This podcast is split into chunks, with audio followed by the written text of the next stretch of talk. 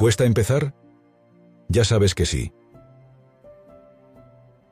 Es la frase que pronuncia Frank Gehry al inicio del documental dirigido por el cineasta Sidney Pollack, en el que se muestra el proceso del arquitecto para transformar el trazo abstracto en grandes edificaciones. Luego continúa y muestra su miedo. Concierto un montón de citas inútiles fingiendo que son importantes. Lo evito, lo retraso, doy largas. Siempre me asusto, convencido de que no sabré qué hacer. Es un momento aterrador. Finalmente, tras una pausa, señala. Y cuando por fin empiezo, me quedo asombrado. No está tan mal. Todos los grandes proyectos, retos, asustan. Siempre. Sin excepción. La inseguridad y el miedo nunca desaparecen. Pero eso es irrelevante. Nuestros miedos no tienen importancia, es lo que hacemos con ellos. Está bien estar asustado. Eso significa que estás delante de algo que requiere un gran valor. ¿Qué lección podemos extraer de las palabras de Gehry? Puedes estar preparado y sentirte inseguro. Puedes tener miedo y hacerlo igualmente. Lo más importante es lanzarse sin pensárselo demasiado. Las respuestas irán apareciendo, siempre por el camino. Y aún así, cuando la obra está terminada, las dudas no desaparecen del todo hasta que el público la aprueba. Gehry manifestaba con ocasión de la inauguración del Museo Guggenheim en 1997. Nunca pensé que traería una repercusión semejante. En la inauguración estaba muy cohibido. De hecho pensé, Dios, ¿qué he hecho? 2. Tu mejor obra es la expresión de tu propia persona. Tienes que comprender que tu firma es única. Solo hay un tú, y nunca habrá otro más. Ese es tu poder. Descubrir nuestra vocación no es opcional, sino algo a lo que deberíamos prestar cuidada atención y dedicarle tiempo. Volver a la infancia, donde el instinto, lo que uno siente desde dentro, se manifiesta con mayor claridad, es un ejercicio de gran utilidad para saber hacia dónde dirigir nuestros esfuerzos, ya que no solo disfrutaremos, sino que el mercado nos retribuirá de manera oportuna al marcar una diferencia respecto a otras personas. Gary cuenta cómo decidió dedicarse profesionalmente al mundo de la arquitectura. Siempre me ha gustado usar las manos. Recuerdo que cuando tenía ocho años, mi abuela compraba un saco de astillas para encender el fuego. A veces abría el saco y tiraba el contenido al suelo. Luego se sentaba conmigo y construíamos cosas. Construíamos ciudades y carreteras. Lo pasaba muy bien. Cuando empecé a preguntarme qué hacer de mayor, me vino a la mente jugar con astillas. Pensé, quizá podría hacer algo parecido a eso. Y decidió estudiar arquitectura.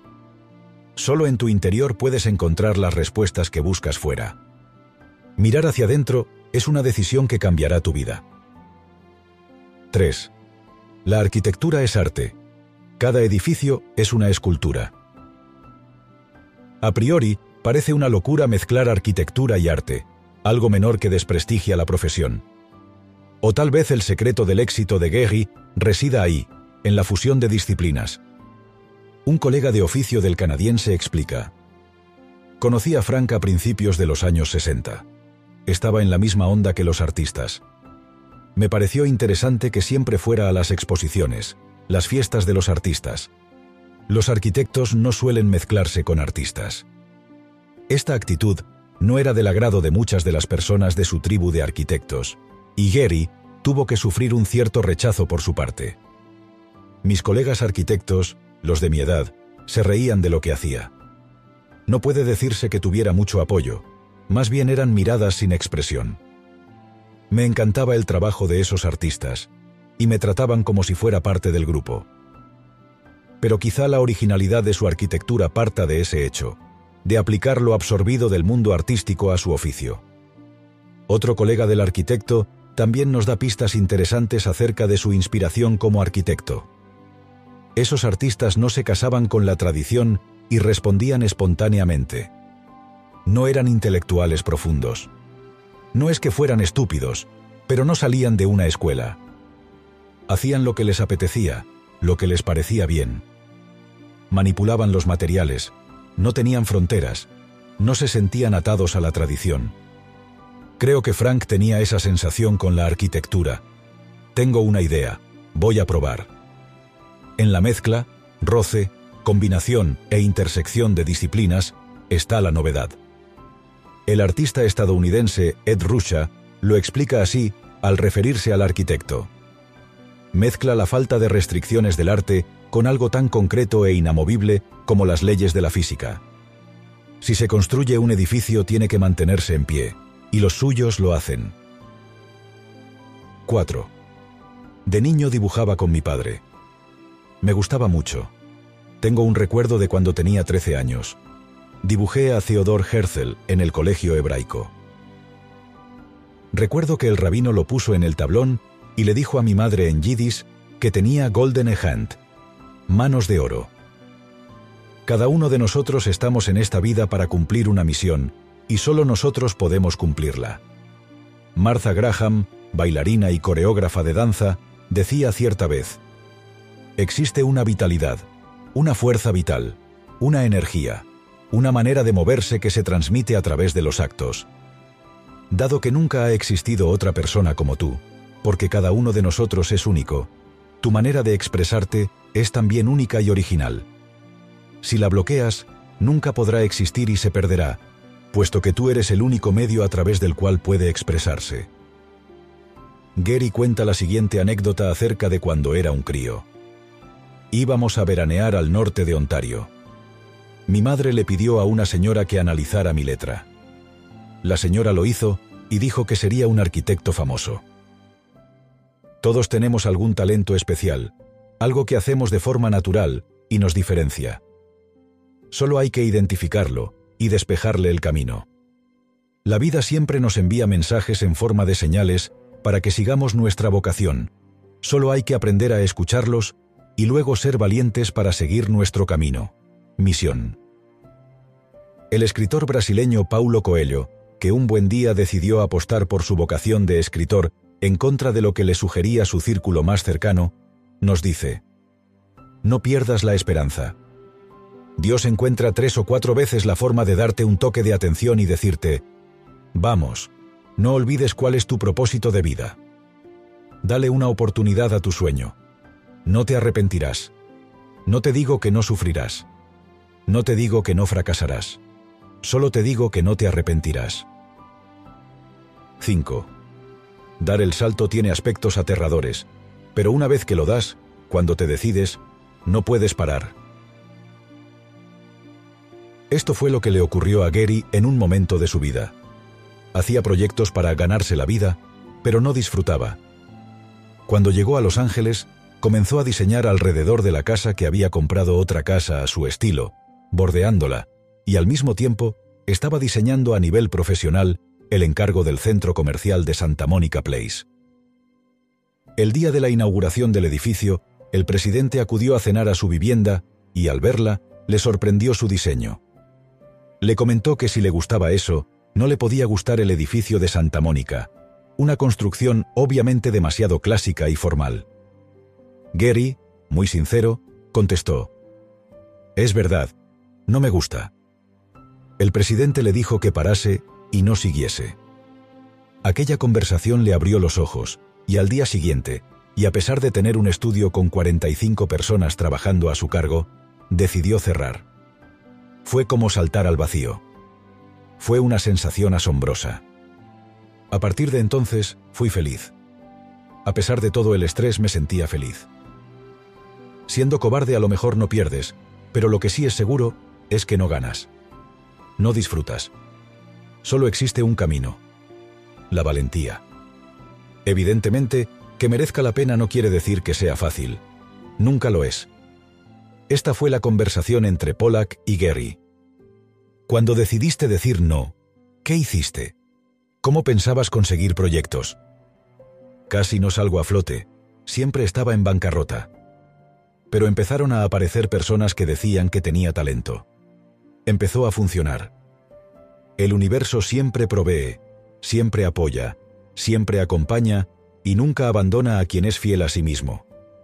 Recuerda que no puedes fallar en ser tú mismo, decía Wayne Dyer. Entrégate a tu vocación, y los medios irán surgiendo si tienes fe. Entrégate a aquello que más sientes y amas de manera incondicional, y verás la luz. 6. Algunos de mis colegas piensan en la arquitectura como algo hermético. Ese es el error. Crear compartimentos estancos con otras disciplinas y áreas del conocimiento. La creatividad se nutre de datos, tanto en cantidad, aspecto cuantitativo, como en calidad, aspecto cualitativo. En la medida en que alimentemos ambos inputs, surgirán cosas de manera espontánea, sin forzar nada. Las palabras de Steve Jobs nos aclaran muchas cosas sobre este punto. La creatividad es solo conectar cosas. Cuando le preguntas a las personas creativas cómo hicieron algo, se sienten un poco culpables porque no lo saben, simplemente vieron algo. Eso se debe a que pudieron conectar las experiencias que tuvieron y sintetizar cosas nuevas. El arquitecto dice, Mucha gente en nuestra industria no ha tenido experiencias muy diversas. Por lo tanto, no tienen suficientes puntos para conectar y terminan con soluciones muy lineales sin una perspectiva amplia del problema. En cierta ocasión le preguntaron a Frank Gehry lo siguiente. ¿Piensas a veces en formas arquitectónicas que no tengan que ver con tu encargo? Y explicó cómo un cuadro del Bosco en la Galería Sainsbury del Museo Británico en Londres le sirvió de inspiración para el Museo de la Tolerancia en Jerusalén. La composición de las tres figuras que aparecen en el cuadro fueron, sin darse cuenta, las que guiaron la composición de edificios del proyecto israelí.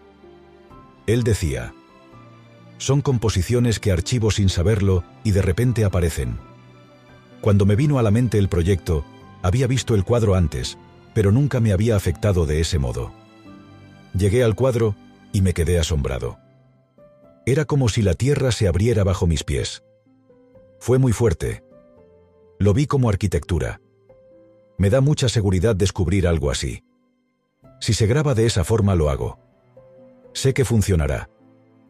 Eso es precisamente la creatividad, la conexión de todo lo que almacenamos en nuestra mente. Todo puede servir para crear, si uno tiene la humildad de acercarse a otras áreas del conocimiento y observarlas sin prejuicios, con la mirada limpia. Interesarse en todas las doctrinas, recordaba Francis Bacon, es el más bello ejemplo de tolerancia. 7. Ya se ha inventado todo de algún modo. Solo cambia la tecnología. Respecto a esta reflexión, el director Sidney Pollack le preguntaba refiriéndose al Museo Guggenheim Bilbao. Entiendo cuando dices que está todo inventado, pero nunca he visto nada igual. Es más sensual, más musical, ¿De dónde sale? Él contestó. Creo que es una evolución. Buscaba la forma de expresar los sentimientos mediante objetos tridimensionales. Lo que quiere transmitir Gary es que toda creación nace de algo previo. Algo no nace de la nada. Saber empaparse de la historia, para saber de dónde vienen las cosas, el origen, y de otras disciplinas, para ensamblar ideas, es estar en mejores condiciones para crear. Norman Rosenthal, de la Real Academia de Londres, llegó a decir que la catedral más impresionante a finales del siglo XX es, sin duda, el Museo Guggenheim de Bilbao. Otro arquitecto, Philip Johnson, manifestaba, No sé por qué, pero a los dos días seguía tan conmovido como cuando entré. Otros colegas de profesión han dicho, al verlo uno se queda sin habla, y al entrar es como entrar en Luxor. Pero más allá de la belleza arquitectónica y estética de la construcción, el Museo Guggenheim de Bilbao cambió la historia de la ciudad y ha tenido una inmensa repercusión económica, social y urbanística en todo su entorno. Gary, el hombre que cambió una ciudad con un museo, titulaba cierta vez un periódico local. Cada año lo visitan más de un millón de personas y ha generado una riqueza directa e indirecta por valor de unas 50 veces la inversión. Como apuntaba Gary en una entrevista, eso demuestra cómo los edificios pueden marcar la diferencia en las ciudades. El propio director del museo explicaba, si ahora desapareciese, nadie entendería la ciudad. Hablar de Bilbao es hablar inevitablemente del Museo Guggenheim. También una periodista vasca comentaba, la ciudad tiene 350.000 habitantes, y solo el primer año se recibieron 700.000 visitantes. A partir de entonces, la autoestima de la comunidad ha crecido mucho. Hemos pasado de admirar al arquitecto a estar orgullosos de haber sido los que lanzaron el proyecto y escogieron al arquitecto. Tenemos un edificio que el mundo entero admira. 8. La expresión arquitectónica tiene reglas. No hay que salirse del camino trazado. Eso es basura. No significan nada. También dice, me molestan las malditas reglas de esta profesión, lo que encaja y lo que no. Las reglas que imponen otros existen mientras tú las aceptas. La mayoría de las veces no puedes cambiar las reglas, pero sí crear las tuyas propias. Las reglas están dirigidas a la mayoría, que acepta el statu quo, pero claro está que ese jamás ha sido el camino para dejar huella e impactar. La gente diferente, el éxito nace de la diferencia, hace cosas diferentes. Pero adoptar esa actitud ante el trabajo y ante la vida exige algo. Asumir riesgo. ¿Y qué es riesgo? Valentía. ¿Y cuál es la mayor muestra de valentía? Ser uno mismo, la autenticidad. Haré lo que se me da mejor, señala Gary. Si no vale nada el mercado lo rechazará. Mildred Friedman, autora de varios libros sobre la arquitectura y el proceso de creación del artista, explica, Es un arquitecto y un artista a la vez. Corre riesgos, como los artistas. Un artista se arriesga para hacer algo que no se ha visto antes. Ese es el reto. Arriesgar. Y tomar riesgos es lo contrario a lo que marca la tradición, la costumbre o la norma, que empujan a caminar por parajes ya transitados, algo que no encaja con la filosofía de Gehry. El arquitecto canadiense explicaba, El Museo Guggenheim de Bilbao fue un proyecto especial que me permitió explorar con libertad ideas que no había podido explorar en el pasado. El talento creativo necesita libertad para manifestarse. Y eso fue lo que le permitieron las instituciones vascas que le contrataron. Dejar hacer, lo que se vio claramente en el resultado final de un edificio curvilíneo revestido de placas de titanio que le harían mundialmente famoso. Mildred Friedman, de nuevo, nos da algunas claves. Se liberó, desarrolló formas con las que había empezado y las llevó hasta el final. Como apunta también el artista Chuck Arnoldi, Gehry ha cambiado la imagen de una disciplina muy conservadora. 9. Se puede encontrar inspiración en cualquier parte. Pero para encontrarla, hay que estar dispuesto a tener una mente abierta, actitud de apertura, pocos prejuicios y mucha humildad para dejarse sorprender. Estoy pendiente de todo, dice Gary. Me puedo entusiasmar por un elemento de la moda o por una araña de cristal. El propio arquitecto nos revela de manera más específica cómo encuentra la musa. Hace años un periodista me preguntó de dónde sacaba la inspiración. Por intuición señalé la papelera. Le dije, mire ahí dentro. Piense en las cavernas, en los espacios, las texturas que contiene esta papelera. Una forma metafórica y elegante de describir que en cualquier momento y en cualquier lugar se pueden añadir ideas al repertorio creativo, para que cuando llegue el momento se asocien y se vinculen oportunamente unas con otras. Milton Wexler, psicólogo que le trató en su consulta, explicaba cierta vez, hay algo en el hemisferio derecho de Frank que le permite realizar asociaciones libres y convertirlas en realidades prácticas. Ir por la vida con los ojos y los oídos bien abiertos, ser un animal curioso, es la mejor forma de encontrar la inspiración tan deseada. 10. Me encanta el proceso. Pero la gente lo ve como si surgiese así de golpe. No se dan cuenta del tiempo y el esfuerzo requeridos en el proceso de incubación. Siempre me siento obligado a explicarlo. Todo parece fácil desde fuera. Hay mucha ingenuidad respecto a esto. Siempre sucede lo mismo. Las personas ven el fruto, lo que se manifiesta en la superficie, pero no lo que ocurre por debajo. Siembra, siega, recolección, distribución y todo lo demás. No existen éxitos inmediatos. Jamás. Todo logro es producto de un arduo proceso en el que las ideas van madurando hasta que se llega al resultado final. Un proceso en el que hay momentos de desesperación, deseos de abandono, estancamiento y muchas dudas. De nuevo las palabras del fundador de Apple nos sirven de inspiración aquí. Entre una buena idea y un buen producto hay mucho trabajo. Ideas tenemos todos, buenos productos y buenos negocios, poca gente. Os pido un favor. Que me sigáis en mi canal de YouTube Mente-Presocrática. Para seguir en el camino del desarrollo personal,